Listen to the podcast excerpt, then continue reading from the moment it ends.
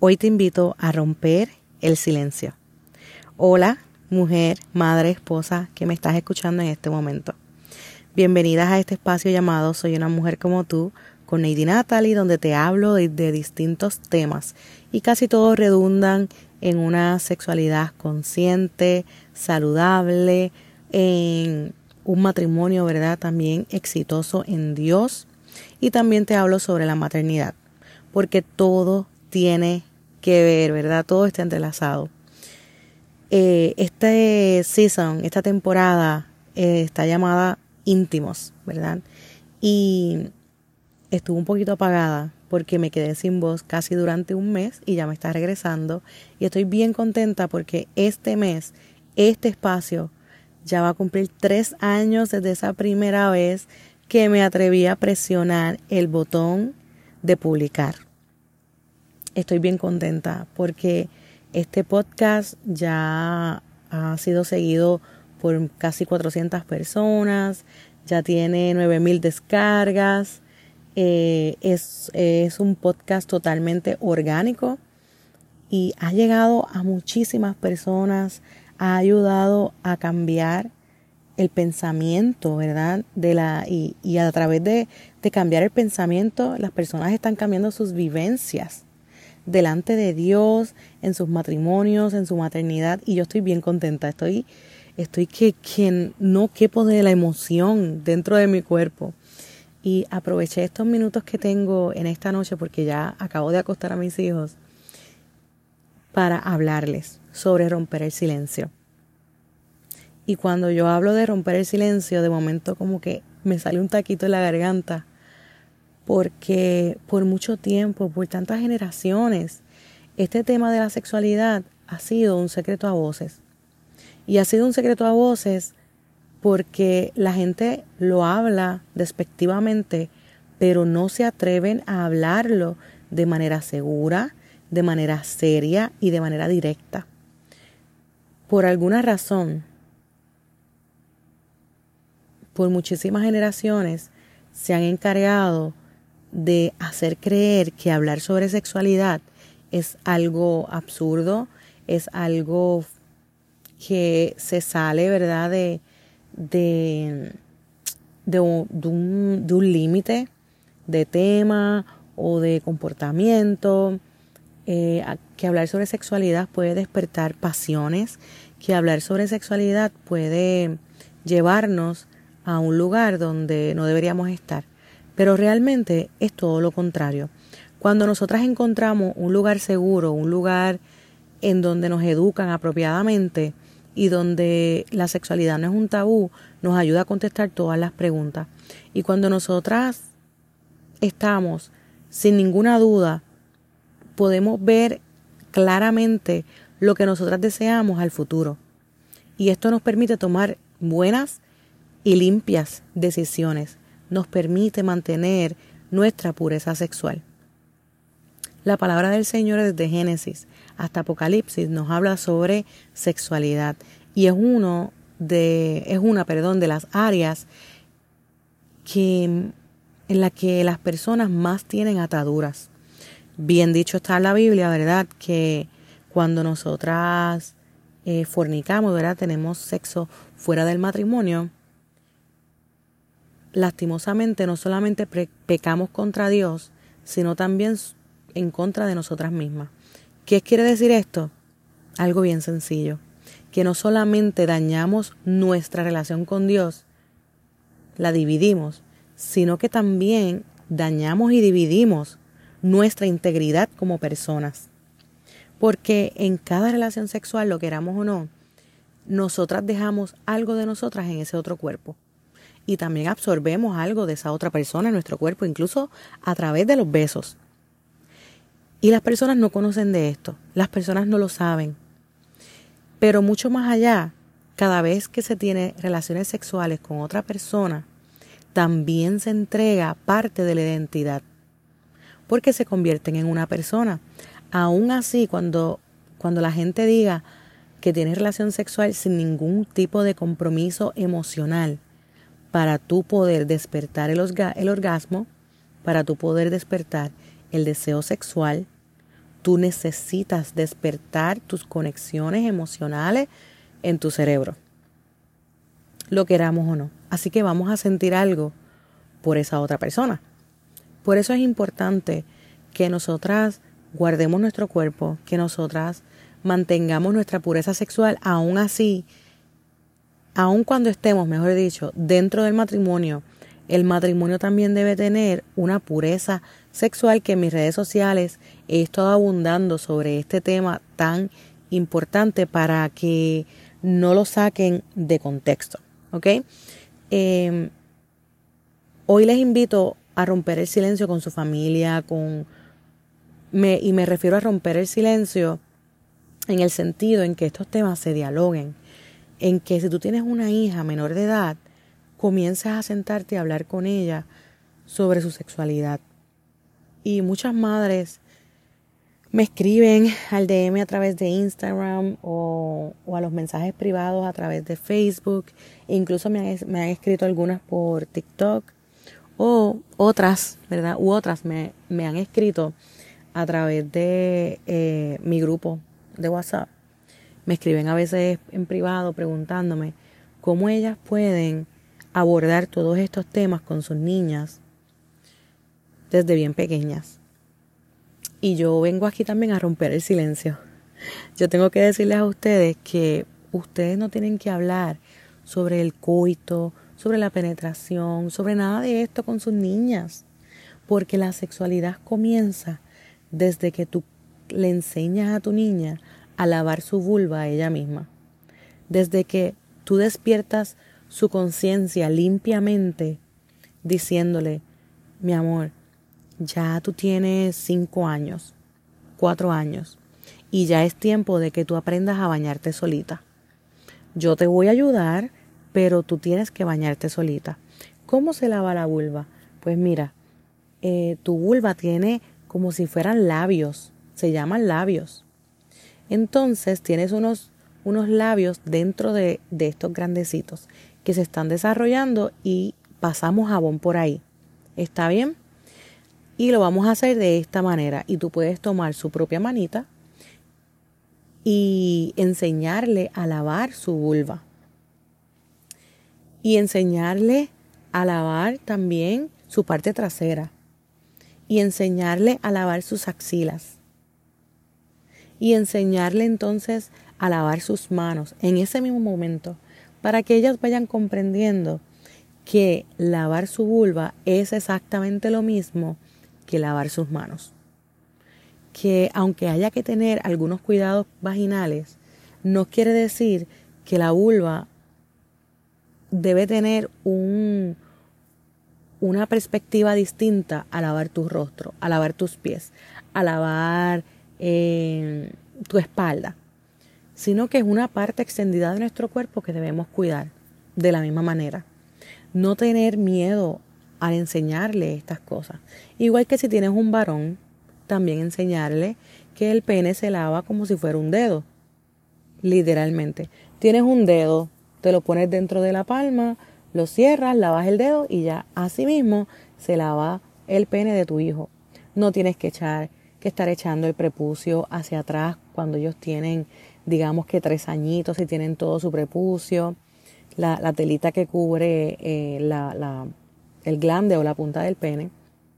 Así que es bien importante que ustedes sepan estas cosas y que las hablen con naturalidad, ¿verdad? Haciéndoles responsables de sus propios cuerpos, haciéndoles entender que esas decisiones, aunque van a ser supervisadas por mamá y, por papá, eh, esas decisiones les corresponden a ellas, porque esas son sus, esos son sus cuerpos, igual que a los varoncitos.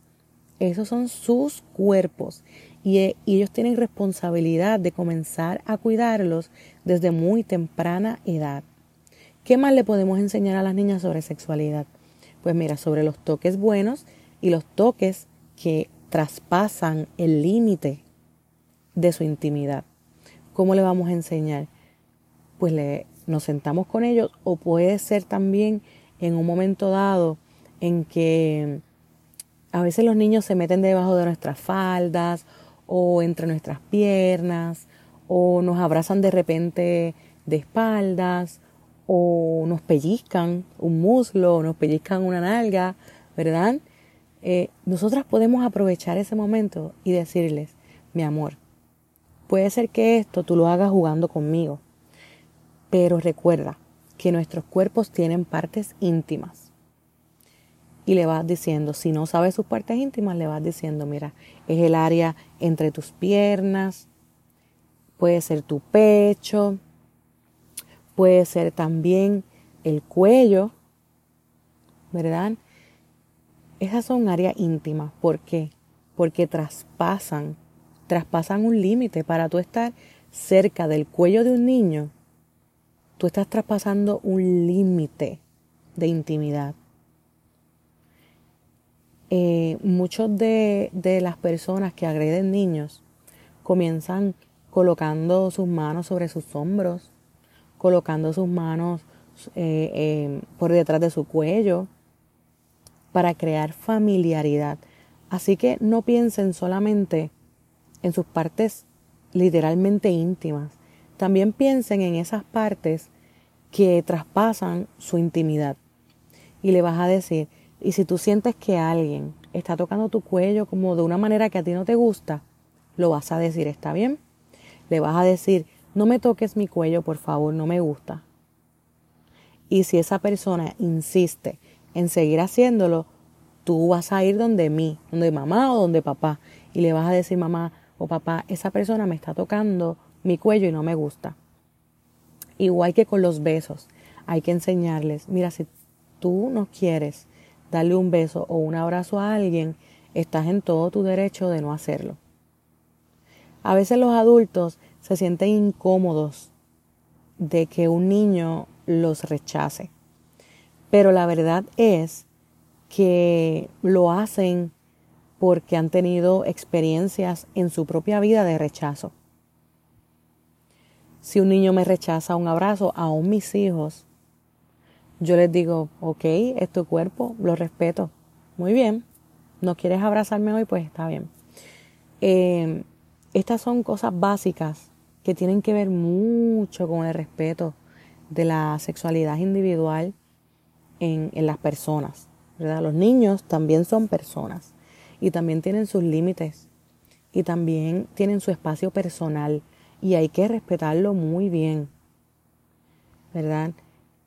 Si es un bebé, le puedes ir hablando y diciéndole, ok, este, fulanita, te voy a cambiar el pañal, está bien, mira, voy a limpiar tu vulva porque te hiciste pipi, voy a limpiar tu traserito porque te hiciste caca y así tú vas a ir también enseñándole el nombre de, de sus partes y diciéndole lo que tú estás haciendo. Puede ser un bebé y no te comprende totalmente, pero sí va a sentir tu naturalidad, sí va a sentir tu cercanía con respecto a eso.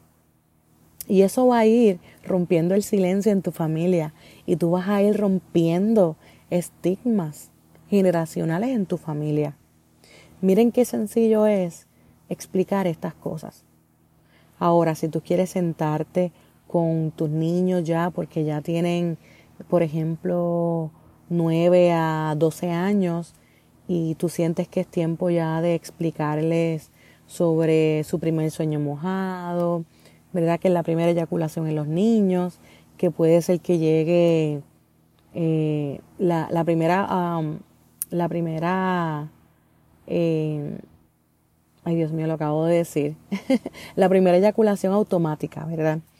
Eh, puede ser que llegue entre los 10 o 11 años a, a, a los 12 y tú te quieres sentar con un libro, pues puedes hacerlo puedes hacerlo en uno de mis posts. Bueno, voy a ver si en las historias en estos días eh, comienzo a colocar algunos de los libros que yo tengo que yo los recomiendo para que los padres primero los lean y luego entonces puedan sentarse con sus hijos a dialogar sobre esos temas. Es bien importante que tú primero leas el libro para que tú aprendas primero y entonces puedas traspasarle esa información a tu hijo o a tu hija de manera normal, de manera natural, para que si tú extiendas también la confianza de dialogar estos temas con tus hijos. Eh, te puedes sentar con un libro y le dices, mira fulanito, yo creo que ya tú estás en edad de que hablemos sobre esto, sobre tu cuerpo, los cambios que tú estás viendo, los cambios que tú estás afrontando. Valga, recalga, eh, valga la pena recalcar que la primera eyaculación automática de los niños ya marca, ya marca básicamente la finalización de su adolescencia. Y por eso es, digo, no la finalización de su adolescencia, pero, pero digamos que ya pasaron muchísimos procesos y ya llegó la primera eyaculación automática, ¿verdad? Ya han pasado muchos procesos de lo que, que tu hijo o tu hija o tu hija ya han pasado y que posiblemente no has dialogado esos asuntos con ellos y ya ellos los han experimentado, ¿verdad? Entonces, eh, por eso es que es importante dialogar con familiaridad todo esto para que cuando ellos comiencen a ver, eh, por ejemplo, los vellos públicos crecer, ellos puedan tener la naturalidad de conversarlo contigo, cuando le estén saliendo los primeros pelitos en la carita a los niños o los vellos debajo de las axilas a las niñas, eh, cuando el, los vellos en, todo el cuerpo comienzan a engrosarse, ¿verdad?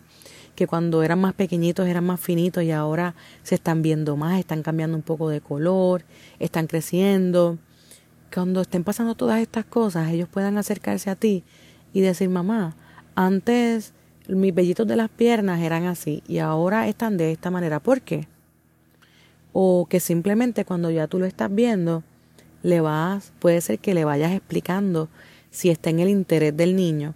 Si eso no le preocupa, por ejemplo, lo que es el vello, si eso no le preocupa, pues entonces no hay por qué despertar la conciencia sobre los vellos. Pero si es algo mucho más allá, por ejemplo, las eyaculaciones, por ejemplo, eh, que los labios de la vulva, de la vulva, ¿verdad? O los labios menores de la vulva están creciendo y se están haciendo más visibles y a lo mejor le está creciendo el clítoris a tu niña y ella siente cosquillitas, pues no mirarla mal y decirle, nena, deja de estar diciendo eso, por favor. O, o cuando se está bañando, se siente cosquillas eh, el niño o la niña, no los vayas a regañar porque es que eso es algo totalmente natural. Si te dice, ay, me da cosquilla, tú le dices, ay, pues gracias a Dios que, que estás bien, eres normal, ¿verdad? Y como yo decía en un post en estos días, le explicaba a las mamás en estos días y, ¿verdad? A, las personas que, que leen en mi cuenta, que una manera de explicar a las niñas esas cosquillitas es decirle, mira, es que tu vulva tiene un clítoris, y ese clítoris tiene nervios, tiene como, como, así como lo que tú sientes en los dedos cuando algo te quema o te pincha, tú sientes dolor, o cuando tú estás sobando un perrito, tú, tú sientes cariño, pues tu clítoris tiene de esos eh, nervios, ¿verdad? Y entonces eso nos ayuda a que si tenemos mucho dolor, lo sepamos. También el clítoris nos ayuda a que a que cuando un bebé esté saliendo de nosotras, pues entonces eso nos va a ayudar a que el bebé salga más pronto. Le puedes explicar eh, que la vagina es a través, es como un canalcito, o le puedes decir que es como un tobogán y por ahí va a llegar el bebé, ¿verdad? Y estas son maneras o comparaciones de poder eh, hacerles entender a los niños que lo que ellos están haciendo, perdón, que lo que ellos están sintiendo es totalmente normal, es natural, es parte del cuerpo humano y se están preparando para la llegada de todas esas hormonas durante la adolescencia. ¿Qué sucede si, si nuestros hijos tienen preguntas y nosotros los ignoramos o nosotros le decimos, eh, hablamos después, pero nunca hablan, o nosotros simplemente le decimos, no voy a hablar sobre eso ahora. ¿Ustedes creen que la pregunta se va a desvanecer? Ustedes un día fueron adolescentes, un día fueron niños y un día tuvieron preguntas. ¿Esas preguntas se desvanecieron o ustedes buscaron la manera de contestarlas? Entonces, ¿qué significa? Que si ellos tienen una pregunta, nos la comunican. Significa que ellos están viendo a quién recurrir. Ellos están recurriendo a la persona ideal, a sus padres o a su tía, ¿verdad? O a su madrina o a su padrino. Entonces, ¿debemos ignorarlos? No. Debemos nosotros decirle, mira, ahora mismo yo no te tengo la respuesta, pero yo te prometo que yo voy a buscar la respuesta y te la voy a dar esta misma semana. ¿Por qué darle un límite de tiempo? Porque ustedes saben que los niños y los adolescentes se desesperan. Y cuando ellos no saben cuándo va a llegar la respuesta, esto puede empujarlos a buscar esa, esa respuesta en otro lugar. Y puede ser que la busquen en un compañero que esté viendo pornografía. O puede ser que se la pregunten a un adulto que se aprovechen de ellos. O puede ser que la busquen en internet y lleguen a lugares de donde luego su mente no pueda salir. Por esto es tan importante y en este tiempo es impetuosamente importante que nosotras contestemos las preguntas de nuestros hijos. Y si tú no estás lista hoy para contestar esas preguntas, yo te hago la invitación a que tú comiences a educarte, a que tú comiences a adquirir información en lugares adecuados, en lugares limpios, en lugares que primeramente, ¿verdad?, tengan a Dios en su corazón, pero si son lugares a salvo, aunque no sean lugares eh, que sirven al Señor, y son lugares a salvo de la pornografía, son lugares a salvo de consejos que no vayan a comprometer tu espiritualidad con Dios, entonces la busques ahí. Pero necesitas educarte y necesitas comenzar a romper ese silencio. Que ese silencio se quede contigo en, en tu generación, pero que tú rompas ese silencio con tu próxima generación, que son tus hijos, que son tus sobrinos, que puede que sean tus ahijados, ¿verdad? Y si todavía no eres madre y me estás escuchando, tienes traumas, tienes sentimientos encontrados, tienes preguntas que abordar, tienes dudas, incluso sobre tu identidad sexual, comienza a sanar. Yo te invito a comenzar a sanar ahora que no tienes hijos, porque sanar mientras educamos a un hijo es de verdad que bien retador. Es una de las cosas más difíciles que yo he hecho en mi vida, porque como yo he contado en, en otros escenarios y en otros podcasts, eh, conmigo hicieron mucho silencio y sucedió algo en mi adolescencia que me marcó. Me marcó y el Señor, ¿verdad? Fue quien me sanó de esa marca. El Señor me limpió, me hizo una nueva criatura.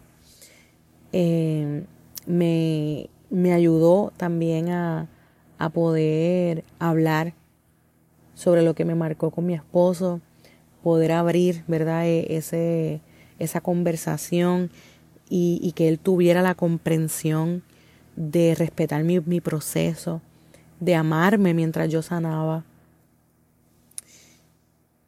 Y fueron momentos muy hermosos. Y ahora me corresponde decirte a ti que se puede sanar.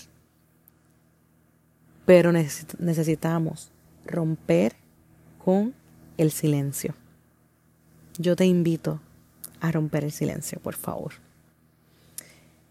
Ahora mismo yo decidí, para celebrar también el espacio del podcast que lleva para tres años este mes, he decidido colocar un bundle, que es un, grupo de recursos Eh, lo coloqué, coloqué cinco o seis recursos por el precio de solo dos, ¿verdad? Básicamente es como pagar dos recursos y te llevas seis. Está en mi, en mi página web, pero también lo puedes adquirir a través de del enlace de mi biografía en Instagram, soy una mujer como tú, punto net. Perdón, soy una mujer como tú, arroba soy una mujer como tú en Instagram y soy una mujer como tú, punto net a través de la web. Lo voy a dejar también aquí en las notas del programa para que puedan accederlo de manera rápida. Que sea de mucha bendición porque encontrar lugares a salvo de todas las cosas malévolas que están surgiendo en este mundo es como abrir un, un tesoro, ¿verdad? O es como encontrar un pozo de agua en un desierto.